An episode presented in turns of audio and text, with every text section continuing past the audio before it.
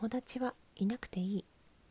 学校に居場所がない子に言ってが言ってあげられることはありますか？という質問に河本ひろさんはこう答えました。居場所あるよ。席あるじゃん。そこに黙って座ってりゃいいんだよ。友達なんていなくて当たり前なんだから。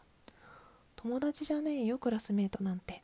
たまたま同じ年に生まれた近所のやつが同じ部屋に集められただけじゃん。趣味も違うのに友達になれるわけないじゃん。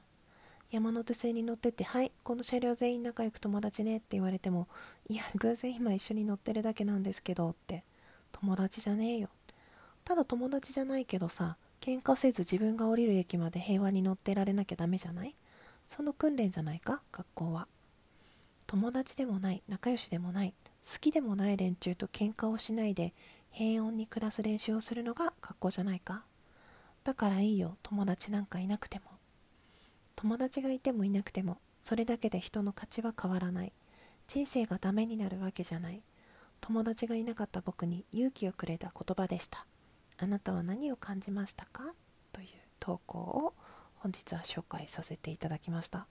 まさにそうですよね。私も全く同じ意見です。その学校ってね必ずしも行かなくていいって思うしみんなと仲良くしなさいなんてとんでもないって思ってしまうので本当に気の合うことだけ一人でもいればいいって子供には言ってます。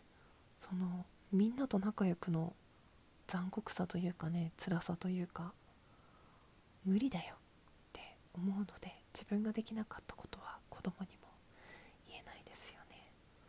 きっとその方が気持ちも楽になると思うしみんなと仲良くできない自分仲良くしてもらえない自分はなんかダメな子なのかなって思っちゃうでしょ？